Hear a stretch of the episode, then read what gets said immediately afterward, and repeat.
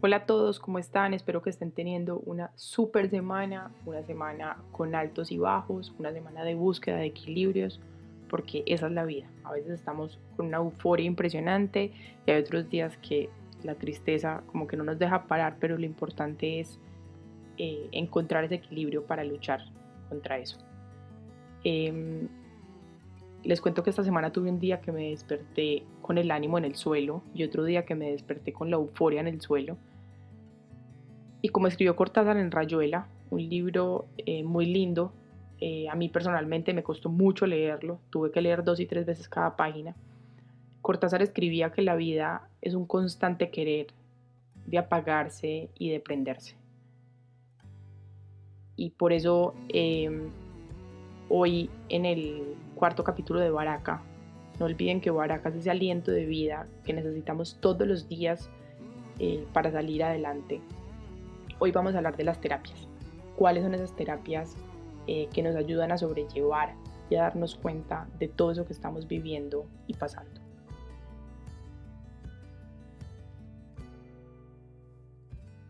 El capítulo anterior, que era los culpables, hablamos sobre la búsqueda de quiénes eran los responsables de ese punto de quiebre o de esa situación en la que tal vez ya estuvimos, en la que tal vez estamos o en la que algún día estaremos. Y a quienes no han tenido ese momento, yo solo les puedo decir que es un momento tan duro como grato. Y es un momento tal vez para abrazarse. Tan ridículo como suene eso de abrazarse. Que creo que nuestra necesidad de ser tan racionales nos ha llevado a a ridiculizar ese concepto de abrazarnos y de amarnos. Y creo que en ese momento, cuando tenemos ese quiebre, necesitamos un amor tan grande que solo puede darlo la persona que nos dio la vida. Solo esa persona nos puede dar ese amor o nosotros mismos cuando entendemos que es posible amarnos de esa manera.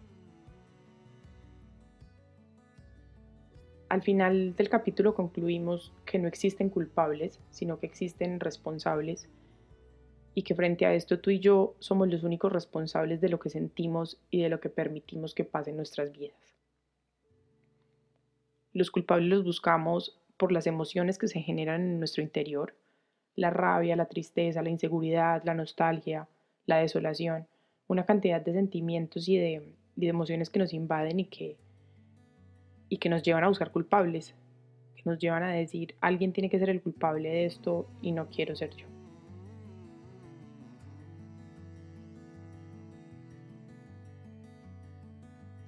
Como siempre, hoy quiero contarles una historia. Este tal vez fue el momento de mi vida en el que yo comencé a reprimir mis emociones. Hace muchos años, yo tenía 13 o 14 años, recuerdo que estaba sentada en la escalera llorando porque había terminado con mi novio. Y mi mamá se sentó a mi lado a preguntarme qué me había pasado. Entonces le conté y me dijo, Valentina, uno no llora por esas cosas. Digamos tal vez en un tono más jocoso, pero fue algo así como, uno no llora por eso. Pero mi mundo era aún muy pequeño, mi mundo se reducía a 14 años de vida, un pequeño grupo de amigos y un momento en el que las relaciones que comenzamos a construir lo, son todo eh, es esa edad en la que mm, solo queremos estar, solo queremos estar con nuestros amigos. Al final, eh, si lo piensan, la mayor parte de nuestro tiempo estamos con ellos. Y el primer novio es con el que soñamos que nos vamos a casar y una, un tema idealizado, pues todos lo hemos vivido. Y hoy cuando yo veo en perspectiva ese momento, sin culpar a mi mamá, porque mi mamá es mi mejor regalo, no yo el de ella. Yo creo que tal vez haber llorado habría estado bien, o haber hablado un poco más de lo que estaba sintiendo, de por qué perder a alguien o romper una relación duele, por qué y cómo se deben hacer los duelos, y por qué los duelos no solo se hacen cuando alguien se muere, sino también cuando alguien se va de nuestras vidas. Mi mamá es la séptima hija de ocho hijos, y la verdad es que yo no me imagino alguna de mis tías o a mi mamá llorando en las piernas de mi abuela porque había peleado con alguna amiga o porque había terminado con un novio, cuando estaban seguramente mis tíos jalándole el pelo a otra de sus hermanas o alguno de ellos montado en un árbol. No creo que mi abuela tuviera la capacidad de concentrarse y realizarle toda una terapia psicológica para que se calmara a la que estuviera llorando. Entonces somos producto de una cultura que viene con unas tradiciones, unas tradiciones que determinan nuestras creencias y unas creencias que determinan nuestro comportamiento. Sin embargo, a medida que vamos creciendo, vamos cuestionando todo eso con lo que veníamos y pasamos a tomar lo que vale la pena y dejar lo que nos suma a nuestras vidas. Una amiga eh, me enseñó eso hace varios años y me decía que debemos aprender a desaprender para reaprender. Esa represión de emociones en mis relaciones personales, aun siendo yo muy emocional para unas cosas, digamos como para ver películas y llorar como una Magdalena, esa represión ha sido una constante en mi vida y ha sido uno de los temas que más he tenido que trabajar. A veces lloro mucho para evitar decir todo lo que tengo que decir y otras veces simplemente no lloro creyendo que eso me hace fuerte. Y aunque el quiebre importante en mi vida fue hace unos meses, yo llevo muchos años buscando respuestas y muchos años buscando ayuda. Digamos, tal vez sin, sin sentir esas tristezas profundas, pero sí sentía que había algo que estaba faltando o algo que debía ser atendido. Tal vez fueron muchos años en los que veía esa necesidad de, de ver mi interior. Y logré muchas veces tapar ese dolor con algún alivio pasajero. Un libro nuevo, una fiesta, un plan de amigos, un plan con mi familia, una nueva relación, unas vacaciones. Y entre esas muchas búsquedas también busqué soluciones en diferentes tipos de terapias alternativas a un psicólogo. Tal vez el conducto ordinario debió ser ir donde un psicólogo desde el principio. Incluso pienso que desde pequeña habría sido bueno que hubiera hablado con alguien que viera el panorama, eh, digamos, en perspectiva y que aún yo contándole todo eso eh, fuera objetivo, sin involucrar sus sentimientos o emociones en los juicios que emitiera, que creo que es tal vez lo que pasa con los papás y es que al final los papás emiten juicios eh, pues bajo unas condiciones diferentes a, un psicólogo que es un profesional de, esto. Cuando yo era pequeña, los psicólogos no eran bien vistos o, o creíamos que eran innecesarios. Recuerdo que en el colegio iban al psicólogo quienes tenían problemas académicos o de comportamiento, o había algún tipo de problemas entre sus padres, alguna separación en su hogar, temas así. ¿Qué hice yo cuando, eh, cuando estaba sintiendo todo esto? hice muchas terapias alternativas. Eh, hablo de Reiki, reflexioterapia, yoga, piedras con energía, flores de X y de Y, limpiezas con sal marina y ruda. Eh, fui a que me leyeran Los Ángeles, me hicieron constelaciones, regresiones, eh, tomé gotas, escribí en un papel y quemaba el papel, me hice masajes.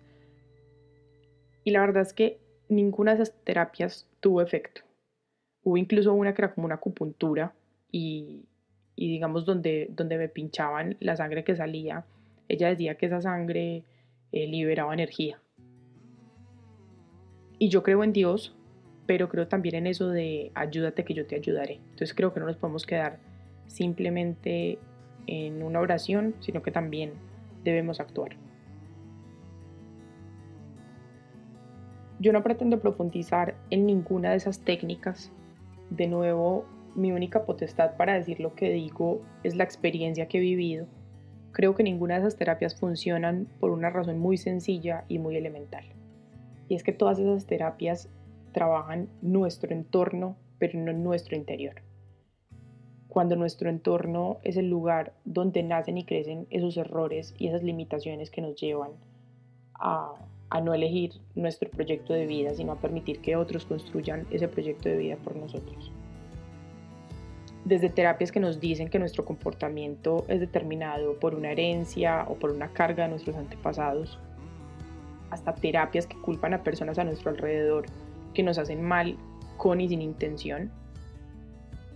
Ninguna terapia eh, de las que yo hice se ocupó de hacerme corresponsable de mi pasado, de mi presente o de mi futuro. Siempre había otra persona haciendo el trabajo por mí, alejando a los culpables. Y yo seguía caminando por el mundo sin asumir el papel activo que debía jugar en la lección de mi proyecto de vida.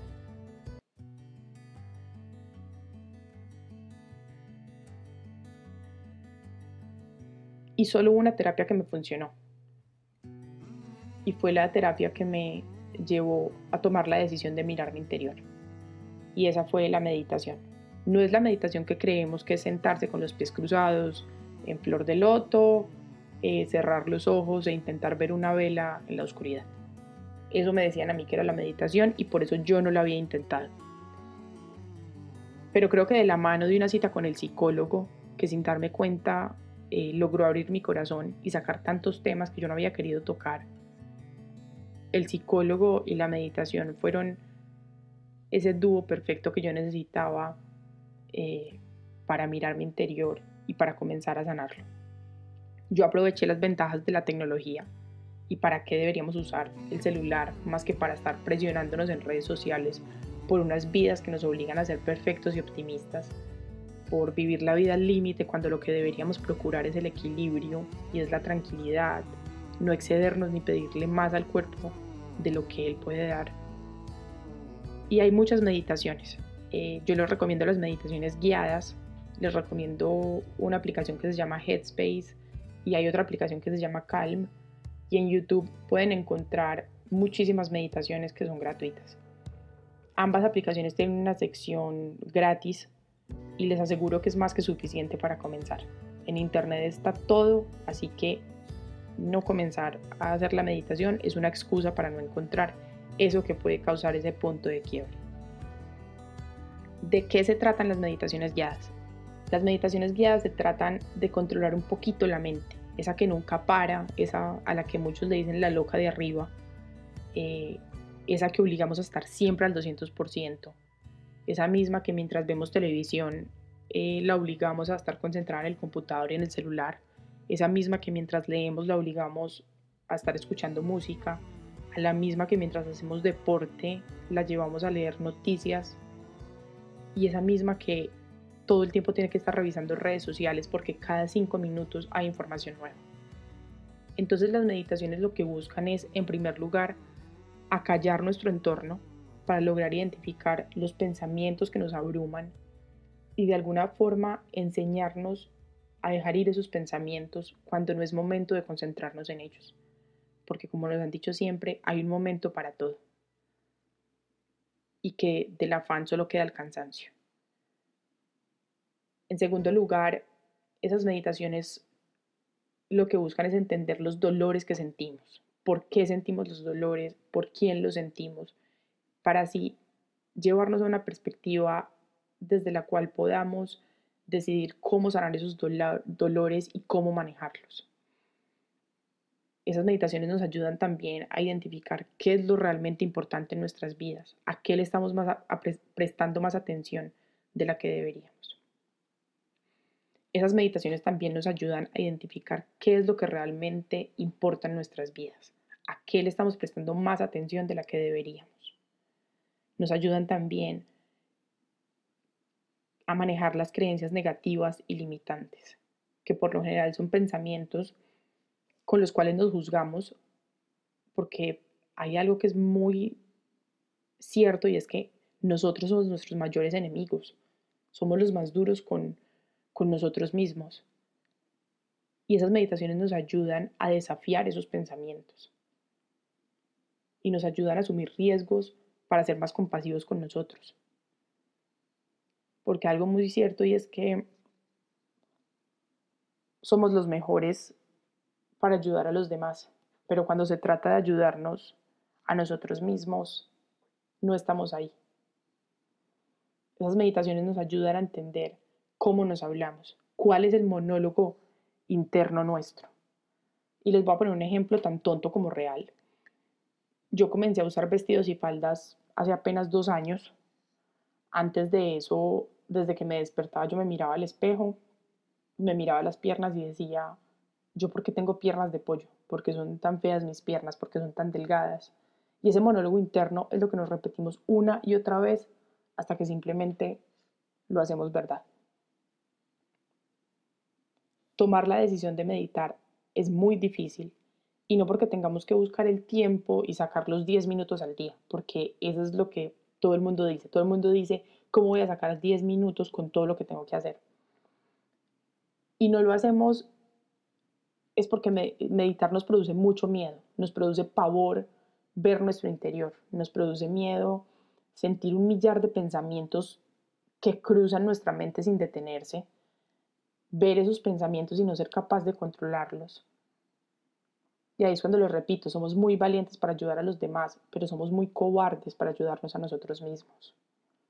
Y por eso una ayuda nunca cae mal. Un psicólogo, un psiquiatra, una persona que no tiene nada que ver con nosotros, que sea capaz de emitir juicios desde la experiencia y desde el conocimiento de cómo funciona el cerebro.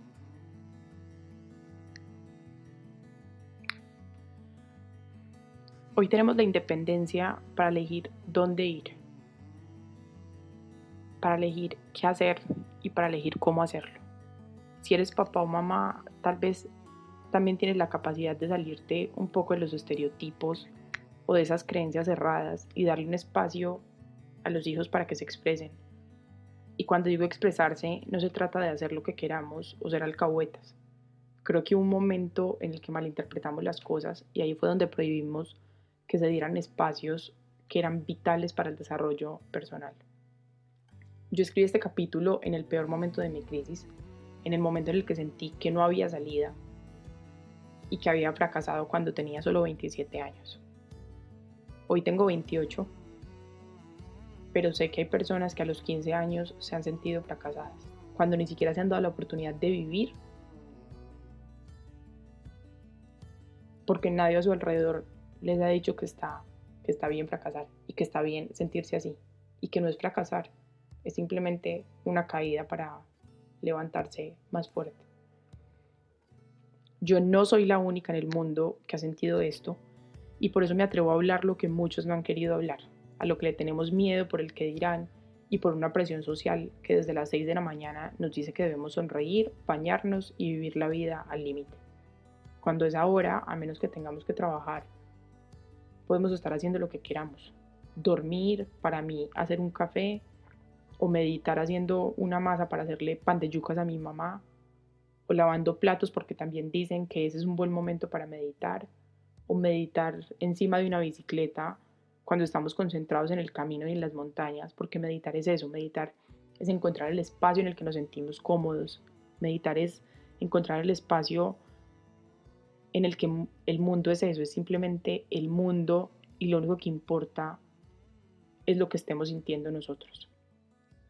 Yo no soy la única en el mundo que se encuentra en esta encrucijada, porque todos los días, lo digo en presente porque yo todos los días lucho no contra esto, sino por esto. Todos los días lucho por el equilibrio, todos los días lucho por no sobresaltarme, todos los días lucho por mesurarme, todos los días lucho por aprender cuándo debo hablar y cuándo debo callar.